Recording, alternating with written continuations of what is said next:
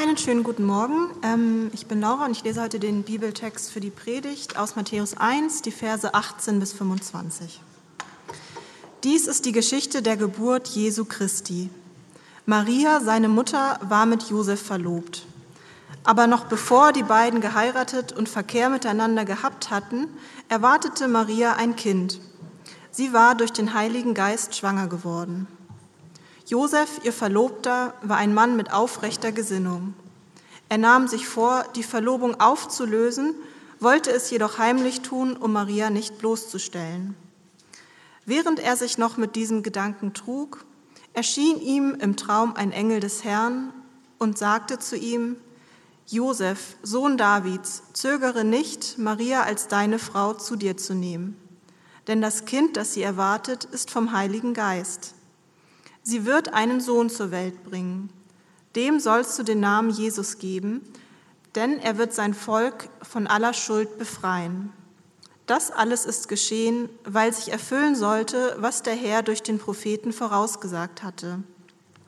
Seht, die Jungfrau wird schwanger werden und einen Sohn zur Welt bringen, und man wird ihm den Namen Immanuel geben.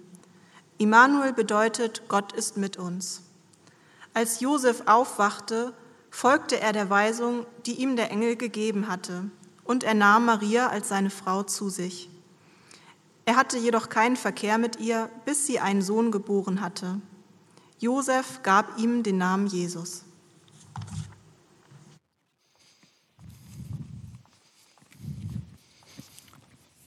Ja, vielen Dank, Laura. Äh, guten Morgen auch von meiner Seite. So kaum sind die Kinder draußen, sind irgendwie die, gefühlt die ersten also gefühlt die ersten zehn Reihen leer, aber äh, die ersten drei, die kleine Völkerwanderung da raus ist. Ähm, guten Morgen für diejenigen, die neu hier sind. Vielleicht, äh, ich bin Matthias, ich bin einer der Pastoren hier im Hamburg-Projekt. Und wir starten heute, ihr habt es gerade gelesen oder gehört, ähm, wir starten heute in unsere Weihnachtspredigtreihe. Und zwar werden wir uns in dieser Predigtreihe die Weihnachtsgeschichte anschauen, wie Matthäus sie aufgeschrieben hat. Ähm, Matthäus war ein Jünger von Jesus, einer von den zwölf Jüngern. Und er hat einen Bericht über das Leben von Jesus geschrieben, das sogenannte Matthäus-Evangelium. Und da schauen wir uns die ersten Kapitel, die ersten Verse äh, an, wie Matthäus über die Geburt von Jesus Christus über Weihnachten spricht. Da steigen wir heute ein mit diesen Versen, die ihr gerade gehört habt. Und bevor wir das machen, würde ich gern zu Beginn einmal noch beten. Unser großer Gott, himmlischer Vater, danke für diesen Morgen, danke für diesen zweiten Adventssonntag. Ähm, danke für die Zeit, die wir haben können, um uns auf Weihnachten vorzubereiten heute Morgen, um uns mit dem zu befassen, was Weihnachten bedeutet. Und ich bitte dich, dass du uns hilfst, jetzt diesen alten Text äh, zu verstehen ähm, und dass du uns dadurch auch ein Stück weit zeigst, was Weihnachten für uns persönlich heute bedeuten kann. Amen. So, er wartete schon seit Monaten auf diesen einen Tag, der kommen würde. Er war in einfachen Verhältnissen aufgewachsen, in einem kleinen Dorf, ein Ort mit nur wenigen hundert Einwohnern. Jeder kannte quasi jeden.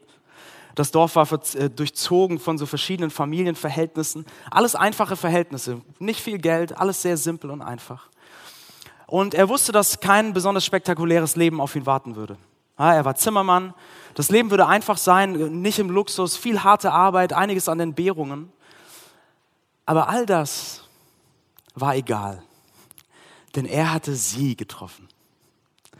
Sie kam aus dem gleichen Dorf, auch aus einer sehr einfachen Familie, einfachen Verhältnissen.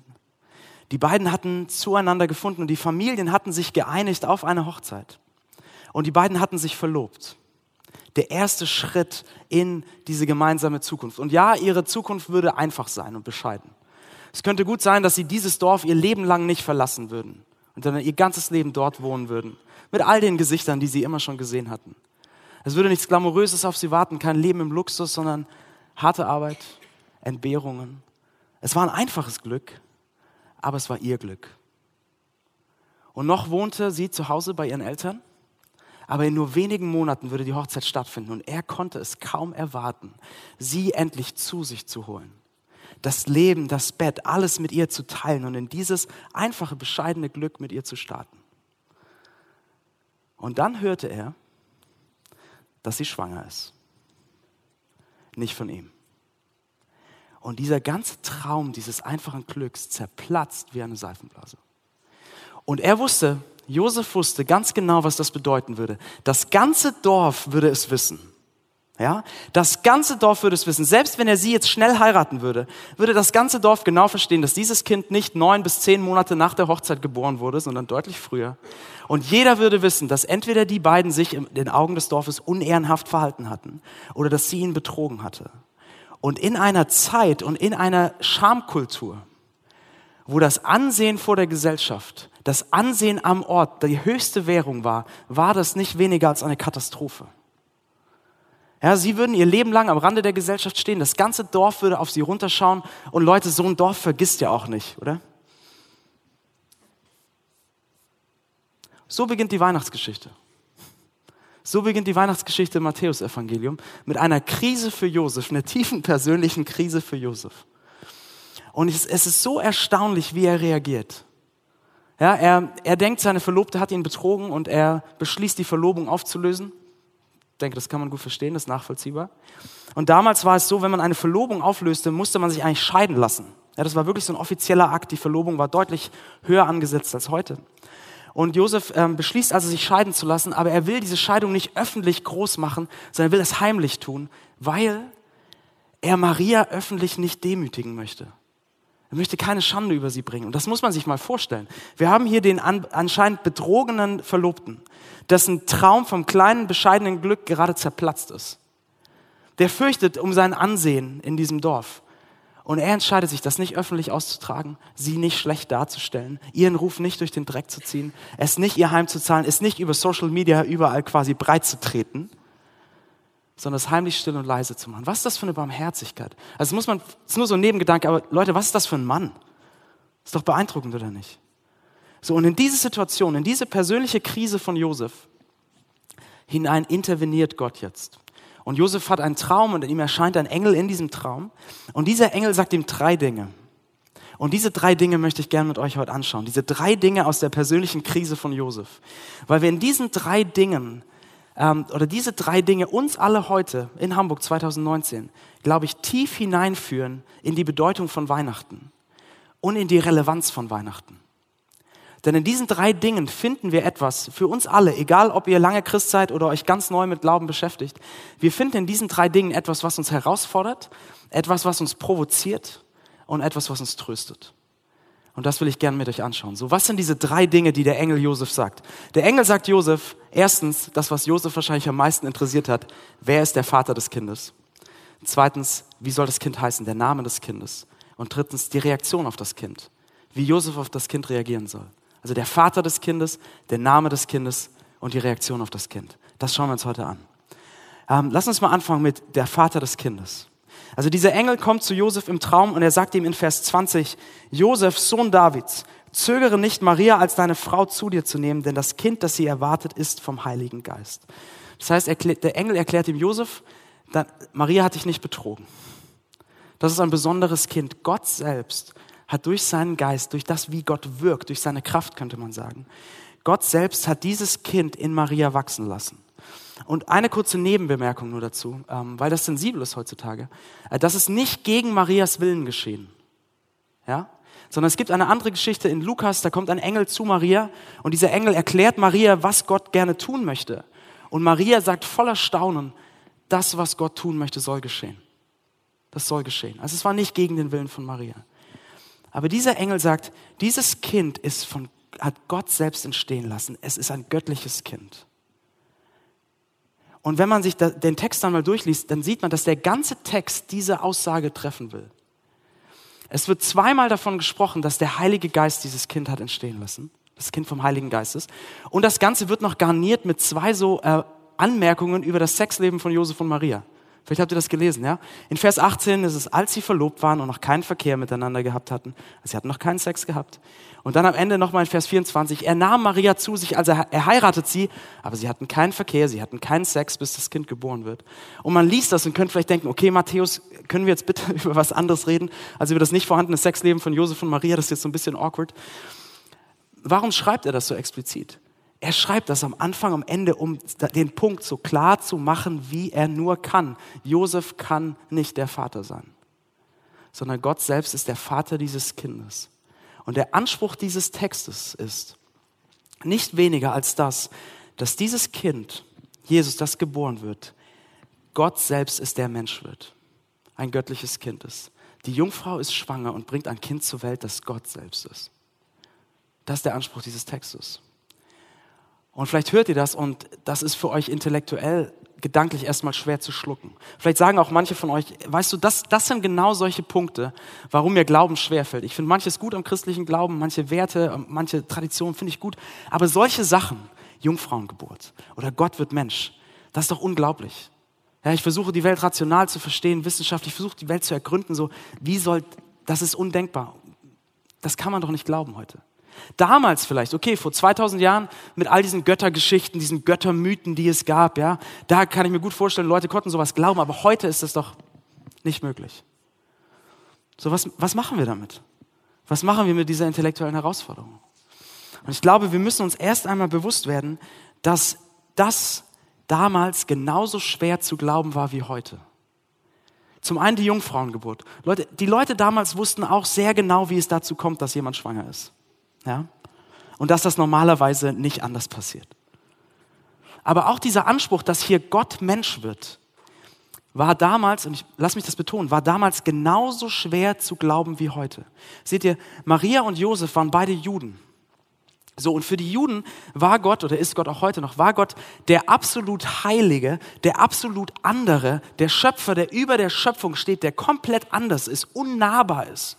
Es gibt Geschichten im Alten Testament, wo Menschen wie äh, Mose oder Jesaja so eine Vision von Gott haben und so einen Teil von Gott sehen in so einer Vision ähm, und denken, dass sie sterben müssen, weil es unmöglich ist, Gott so nahe zu kommen. Weil Gott so anders ist, so heilig. So der Gedanke, dass dieser andere heilige Gott Mensch werden sollte, mitten reinkommen sollte, war undenkbar. Undenkbar. Und außerdem dazu noch, Juden glaubten, dass es einen Gott gibt. Einen Gott allein der anders ist, heilig, der Schöpfer ist, dass dieser Gott einen Sohn haben sollte, war Gotteslästerung. Gotteslästerung der übelsten Sorte. Und einer der Gründe, warum Jesus hingerichtet wurde, später, 30 Jahre später, oder ein paar, 33 Jahre später, war, weil er das behauptet hat, Gottes Sohn zu sein. Und die Juden haben gesagt, das ist Gotteslästerung, das ist unmöglich. Also es war für, in einem jüdischen Kontext war dieser Gedanke unhaltbar, undenkbar, dass Gott Mensch wird.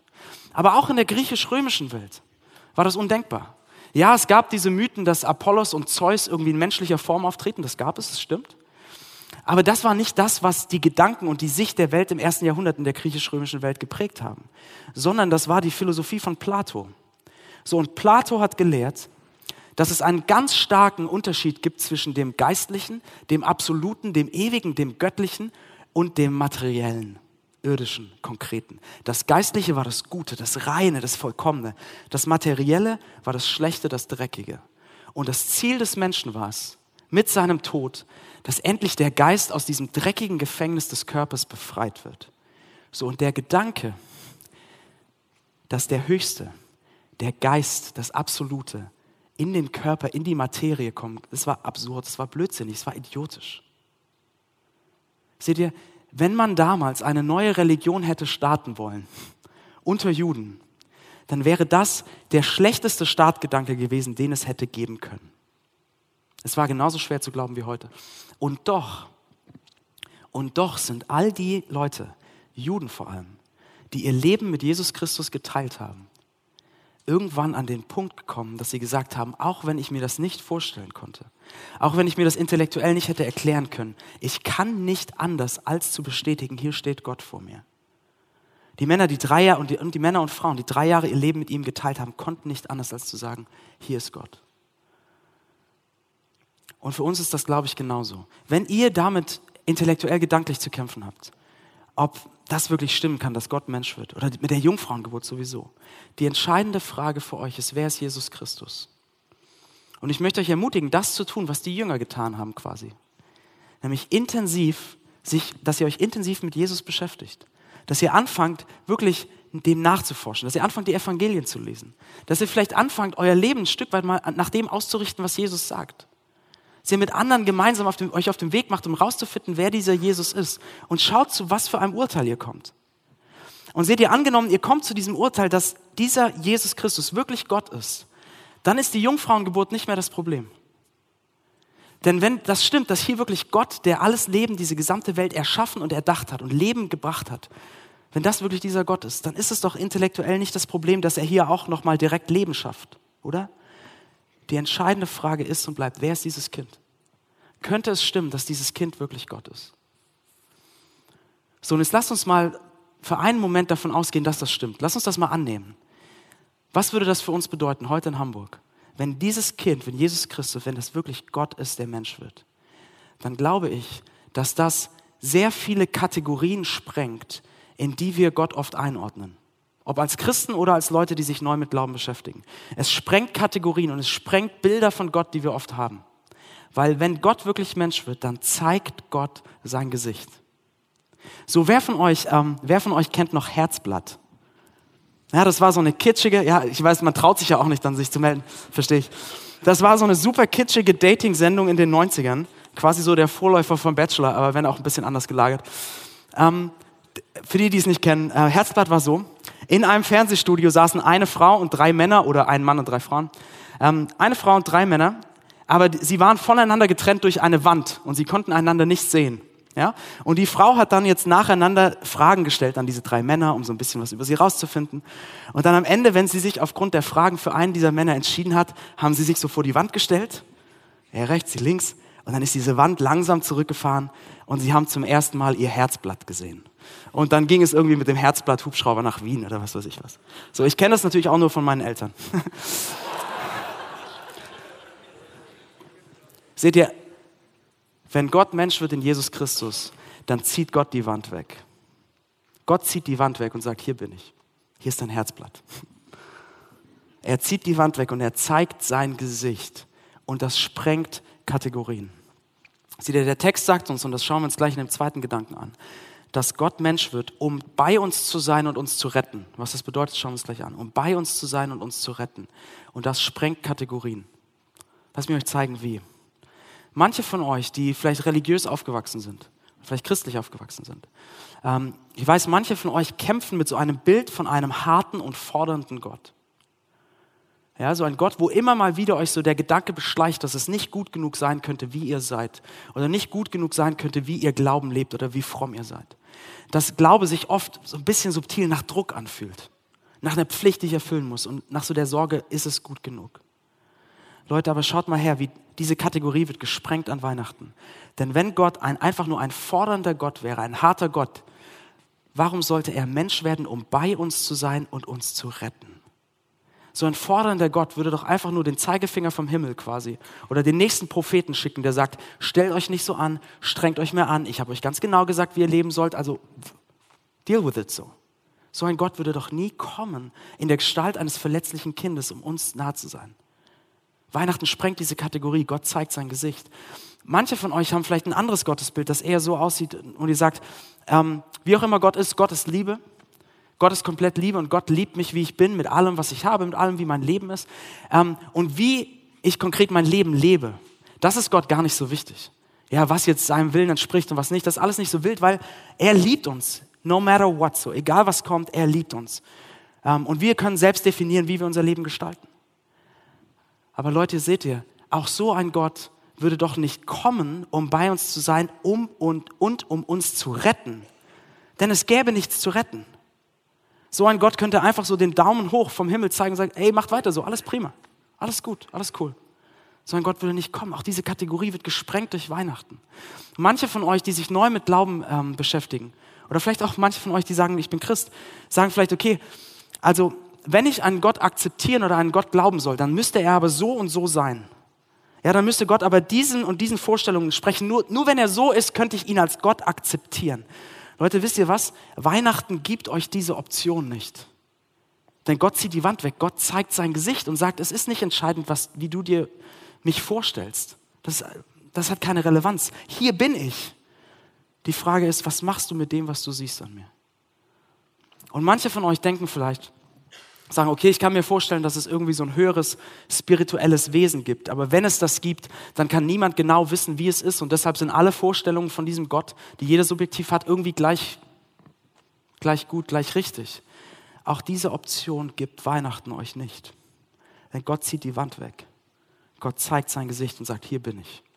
Hier bin ich. Ihr könnt mich kennen, ihr könnt mich sehen, ihr könnt verstehen, wie ich bin. Seht ihr, all diese Kategorien werden aufgesprengt. Gott ist nicht der ferne, harte, fordernde Gott. Er ist nicht dieser so relative Gott, der sagt, alles egal. Er ist auch nicht der Gott, den man nicht kennen kann. Und er ist auch nicht der Gott nach unseren Vorstellungen. Er ist, wer er ist. Und er wird Mensch und er zeigt sein Gesicht. Und die Frage ist, wo fordert euch das heraus? Wo sprengt das vielleicht eure Kategorien? Oder wo fordert euch das vielleicht auf, mal den Blick wieder wegzunehmen von euren eigenen Vorstellungen, wie Gott sein sollte? Und auf Jesus Christus zu schauen und damit zu ringen, wie Gott zeigt, wie er ist. Wo fordert euch das heraus? Also das ist das Erste. Gott zeigt sein Gesicht. So, und wie sieht dieses Gesicht aus? Das sehen wir, wenn wir einen Schritt weitergehen, nämlich zu dem zweiten, was der Engel Josef zeigt, äh, zu dem Namen des Kindes. So, in der damaligen Zeit äh, war es das Privileg des Vaters, ähm, ein neugeborenes Kind zu benennen. So, und man könnte sagen, der himmlische Vater lässt sich dieses Privileg hier nicht nehmen und sagt, ich bestimme selbst, wie mein Sohn heißt. Ähm, und sagt das deshalb durch den Engel Josef. Und das Interessante ist, wir finden zwei Namen hier, ja? Zum einen den Namen, den das Kind tragen wird, Jesus, und zum anderen einen anderen Namen, man könnte sagen einen Titel aus dem Alten Testament, nämlich Immanuel.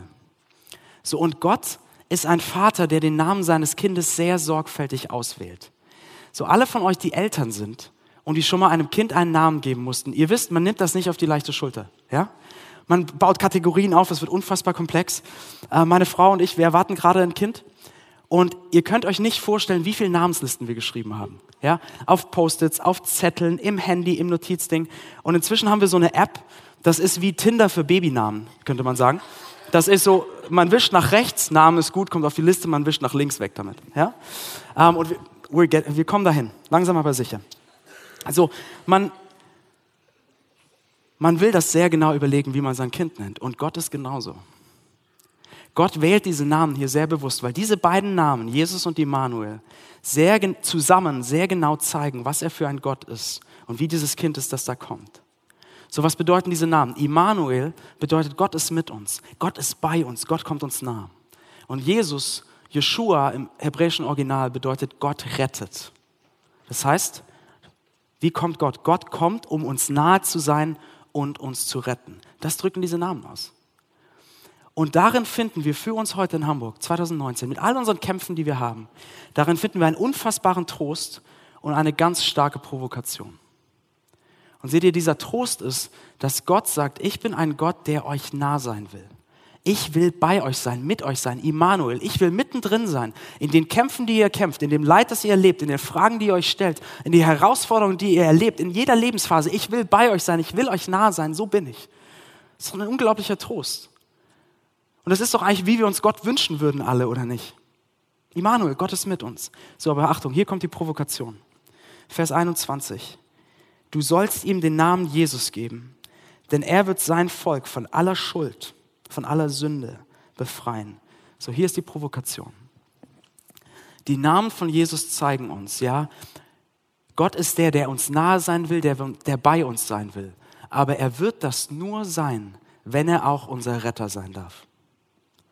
Ja, er will euch nahe sein in jeder Lebensphase, in jeder Herausforderung. Aber er wird das nur sein, wenn er auch an eure Schuld ran darf, an eure Sünde. Wir bekommen diesen Gott entweder ganz oder gar nicht. Wir bekommen ihn als den, der bei uns ist, aber der auch unser Retter ist, oder gar nicht. So, was soll dieses Retter von Schuld bedeuten? Warum ist das so eine Provokation? Retter von Schuld bedeutet Folgendes. Die Bibel erklärt uns, dass Gott uns Menschen geschaffen hatte, ursprünglich, damit wir in ihm die tiefste Erfüllung finden, eine absolut tiefe Bedeutung für uns, einen Wert, der unveränderlich ist und eine Liebe, die unser Herz, unsere Seele im tiefsten erfüllt. Dafür hat er uns geschaffen, damit wir das bei ihm finden. So, aber wir wollten diesen Gott nicht. Wir wollten keinen Gott in unserem Leben, wir wollten selbst der Herr unseres Lebens sein. Wir wollten selbst unser Gott sein, könnte man sagen.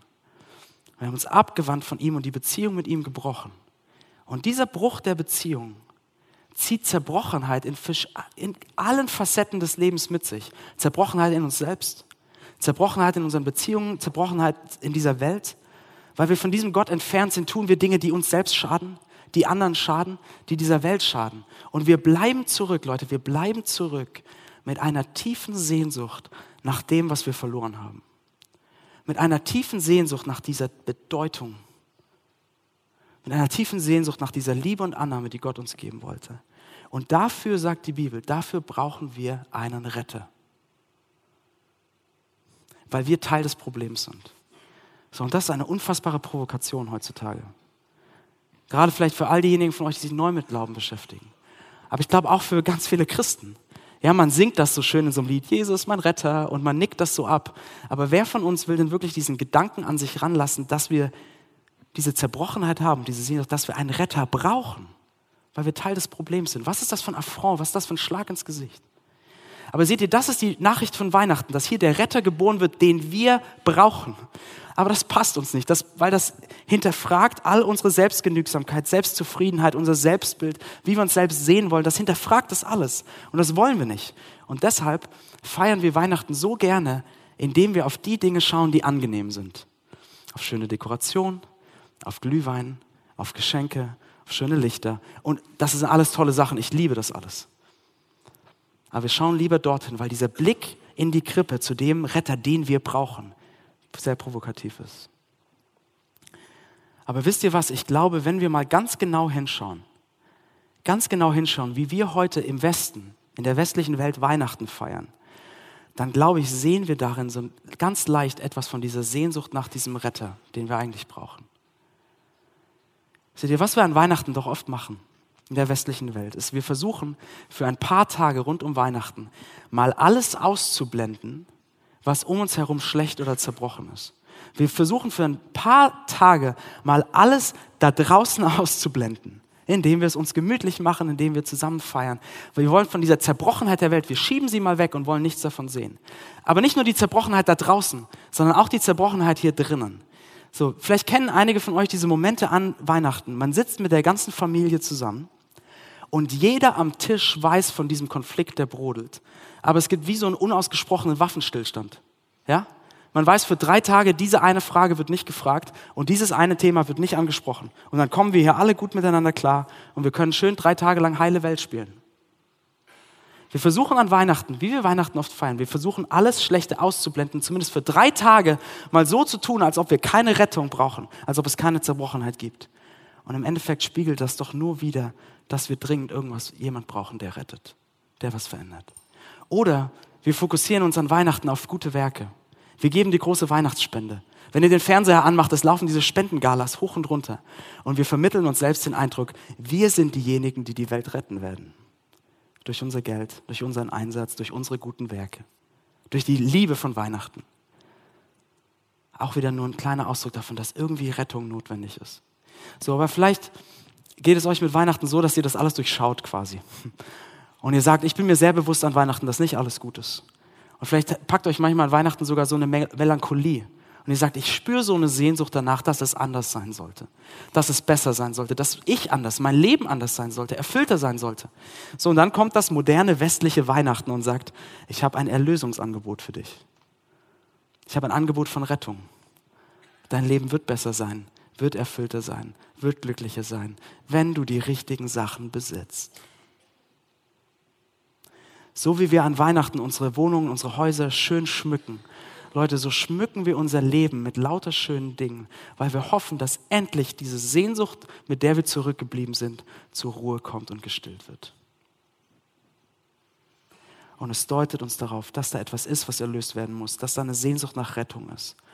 Und an Weihnachten liegt dieser Retter in der Krippe, den wir brauchen. Und deshalb wird Jesus Christus Mensch. Deshalb geht Jesus Christus schließlich bis in den Tod am Kreuz, um unser Retter zu sein, um die zerbrochene Beziehung mit Gott zu heilen, um das wieder ganz zu machen und zu heilen, was in uns zerbrochen ist, was um uns herum zerbrochen ist und um diese tiefe Sehnsucht des menschlichen Herzens auszufüllen. Diese Sehnsucht nach Bedeutung, Liebe und Annahme. Diese Sehnsucht, die nichts anderes füllen kann und kann nicht das beste Geschenk. Er kommt, um unser Retter zu werden. Das ist die Provokation von Weihnachten. Das ist das Angebot von Weihnachten und gleichzeitig die Provokation von Weihnachten. Und Leute, das Wundervolle ist, dass wenn wir uns auf diese Provokation einlassen, wenn wir uns so hinterfragen lassen und an den Punkt kommen und sagen, ja, ich brauche einen Retter, weil die Zerbrochenheit der Welt ist nicht nur da draußen, sie ist auch hier drin. Wenn wir an diesen Punkt kommen, dann wird dieser Retter auch unser Immanuel. Dann wird dieser Retter unser größter Trost. Dann wird er ein unfassbarer Gott, der bei uns ist. Und er wird der größte, der beste, der umwerfendste Immanuel, gerade deshalb, weil er unser Retter ist. Weil seht ihr, als er am Kreuz gestorben ist, als er unser Retter wurde, hat er, sagt die Bibel, die ganzen Leiden der Welt getragen. Und dadurch wird er der Immanuel, der Gott, der bei uns ist, der in jedem Schmerz, in jeder Herausforderung, in jedem Kampf, den wir kämpfen, nicht nur bei uns ist, sondern genau weiß und fühlt, wie es ist. Lass mich ein Beispiel dafür nehmen. Ich habe in letzter Zeit mit ein paar Leuten gesprochen, ähm, die eine schwere Trennung hinter sich hatten.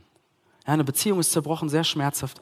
Und diese Leute, mit denen ich äh, gesprochen habe, waren jeweils die, die verlassen wurden. Und sie haben sich einsam gefühlt, haben sich verlassen gefühlt und sie haben angefangen, zum Teil, äh, sich sehr stark selbst zu hinterfragen. Und ich meine nicht so ein gutes Hinterfragen wie, ah, wo habe ich vielleicht Fehler gemacht und so, sondern so ein Hinterfragen, das sagt, weißt du was, vielleicht hätte das alles funktioniert, wenn ich nur besser gewesen wäre oder wenn ich attraktiver wäre oder wenn ich interessanter wäre oder wenn ich einfach nicht so wäre, wie ich bin. Und seht ihr, in so eine Situation hinein, in diesen Schmerz hinein, ist Jesus euer Immanuel. Und er ist ein Gott, der nicht nur bei euch ist, und wie so daneben sitzt wie ein Freund, der zuhört. Er ist so viel mehr. Er ist der, weil er euer Retter ist, der genau weiß, was ihr fühlt. Denn wisst ihr was? Auch Jesus Christus wurde verlassen. Und auch Jesus Christus war einsam. Als er am Kreuz gestorben ist, um euch zu gewinnen, wurde er von allen verlassen, die ihn geliebt haben. Damit ihr nie einsam sein müsst, damit ihr nie verlassen sein müsst. Das heißt, er ist bei euch, er fühlt mit euch, er kennt diesen Schmerz und nicht nur das. Er ist nicht nur der, der bei euch ist, sondern er ist auch euer Retter, der sagt, ich kenne diesen Schmerz, ich weiß, wie sich das anfühlt, aber weißt du was? Das, all das, dieser Schmerz, den du fühlst, die Verlassenheit, die du empfindest, das, womit du ringst, es darf nichts mehr darüber aussagen, wer du bist und wie bedeutend oder geliebt du bist, denn am Kreuz habe ich dich gewonnen. Ich wurde verlassen, um dich zu gewinnen. Und das ist das, was sagt, wer du bist. Du bist unendlich geliebt, du bist unendlich wertgeschätzt, selbst wenn du verlassen wurdest. Seht ihr? Seid ihr verlassen gerade? Er weiß, wie es ist. Und er hat es getragen für euch. Fühlt ihr euch verraten momentan? Wurde ihr verraten oder betrogen von jemandem? Er wurde verraten und betrogen für euch, um, euch, um bei euch zu sein. Er weiß, wie es ist. Leute, kämpft ihr, kämpft ihr mit Angst und Verzweiflung gerade? Mit Angst vor dem, was kommt. Leute, als Jesus im Garten Gethsemane saß, hat er der größten, der ultimativen Angst und Verzweiflung ins Auge geblickt. Er weiß, wie es sich anfühlt und er hat es getragen für euch. Und er ist euer Retter auch in dieser Situation. Oder schaut ihr gerade, kämpft ihr mit Leid, mit Krankheit, schaut ihr vielleicht dem Tod ins Auge. Er ist durch das größte Leid bis in den Tod gegangen. Er weiß, wie es sich anfühlt. Er hat es getragen für euch. Oder fühlt ihr euch vielleicht, letztes Beispiel, fühlt ihr euch vielleicht gerade von Gott verlassen? dass sie sagt, mein Glaube, das wirkt alles so, ich weiß nicht, das wirkt wie, als würde mein Glaube an so einem seidenen Faden hängen. Und ich weiß nicht, ob es halten wird. Und ich, Gott fühlt sich überhaupt nicht an, als wäre er da. Und ich habe auch nicht das Gefühl, dass Gott meine Gebete hört. Wisst ihr was? Als Jesus am Kreuz hing, war er von Gott verlassen. Und sein Gebet im Garten Gethsemane, ob dieser Kelch an ihm vorübergehen könnte, wurde nicht beantwortet. Er weiß, wie es ist. Und er hat es ertragen für euch. Leute, dieser Retter, wenn Jesus euer Retter wird, dann wird er wie niemand sonst euer Immanuel.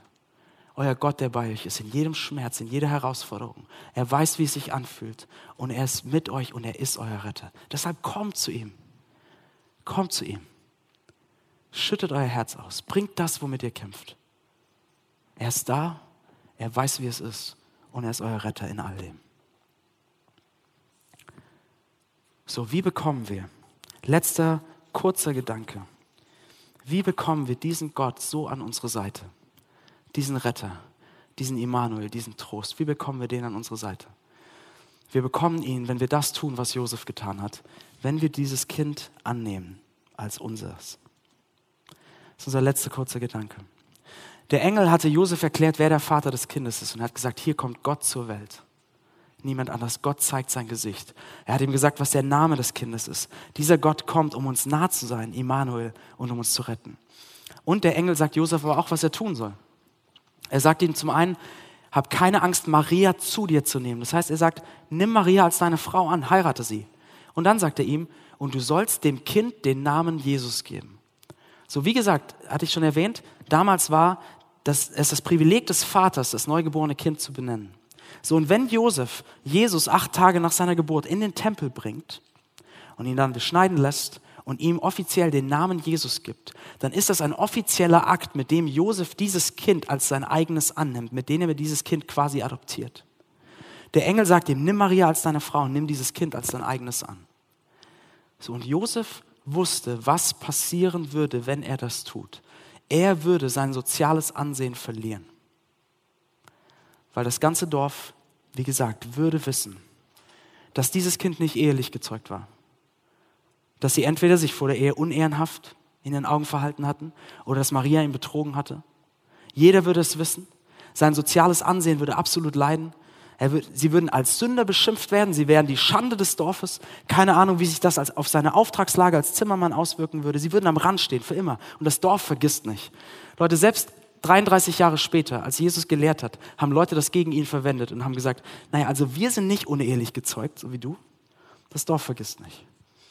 Und Josef wusste, wenn er dieses Kind annimmt, gibt er sein soziales Ansehen auf.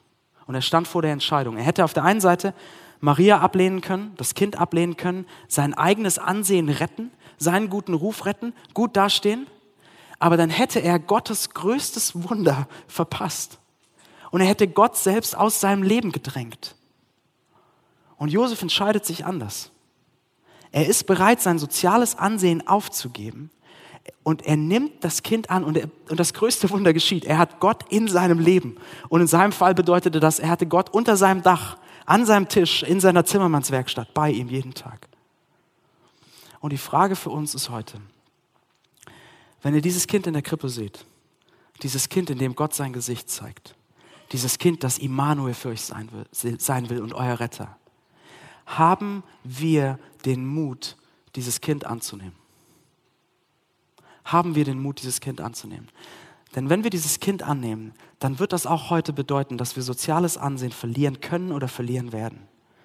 Wenn ihr Christ seid oder Christ werdet, viele Leute werden das nicht verstehen. Leute werden euch für naiv halten, für leichtgläubig, für rückständig, vielleicht für gefährlich religiös fanatisch, keine Ahnung. Für absurd, was ihr da macht. Haben wir den Mut, dieses Kind anzunehmen? Haben wir den Mut, Jesus mehr zu lieben, als das, wie wir dastehen? Haben wir den Mut, ihn mehr zu lieben, als das, wie wir dastehen? Ob ihr das zum ersten Mal, dieses Kind annehmt, oder vielleicht wieder neu, weil ihr seid lange Christ, aber es ist irgendwie so eine Distanz gewachsen. Oder ihr seid lange Christ, aber ihr habt nie jemand davon erzählt, weil ihr wolltet dieses Ansehen nicht verlieren haben wir den Mut, dieses Kind anzunehmen. Und Leute, schaut auch dafür noch ein alles, allerletztes Mal auf dieses Kind. Schaut darauf, was er für einen Mut gebraucht hat, um euch anzunehmen. Er hat den Mut gebraucht, das Kreuz zu tragen. Und an diesem Kreuz stand er unfassbar schlecht für euch da, um euch zu lieben und zu gewinnen. Schaut euch das an. Dreht es von allen Seiten, bis das euer Herz zum Schmelzen bringt und ihr dieses Kind zu eurem macht, zu eurem Retter und eurem Immanuel. Lasst uns beten. Jesus, du bist uns nahegekommen. Du bist wirklich der Gott, der nahegekommen ist, der Immanuel. Du bist Mensch geworden, vom Himmel auf die Erde. Du bist uns nicht nur einen Schritt entgegengegangen, sondern alle Schritte, den gesamten Weg. Und du stehst da und du willst unser Retter sein und du willst unser Immanuel sein, der bei uns ist, wie niemand anders. Und du weißt, was in unseren Herzen gerade ist. Hier bei jedem und jeder hier im Raum. Du weißt, wo wir dich auf Distanz halten. Oder du weißt, wo wir uns nach einem Retter sehen. Du weißt, wo wir diese Sehnsucht in uns haben, die gestillt werden will. Ich bitte dich, lass uns das vor Augen stehen, wie unglaublich gut du bist. Dass du den weitesten Weg bis ans Kreuz gegangen bist. Dass du allen Mut genommen hast. Dass du unglaublich schlecht für uns dastandst, um uns zu lieben und zu gewinnen. Und ich bitte dich, dass du dadurch unser Herz öffnest, dass wir den Mut finden und die Liebe, dich anzunehmen, dich zu haben in unserem Leben. Und dass wir erfahren, dass du unser Immanuel und Retter bist. Amen.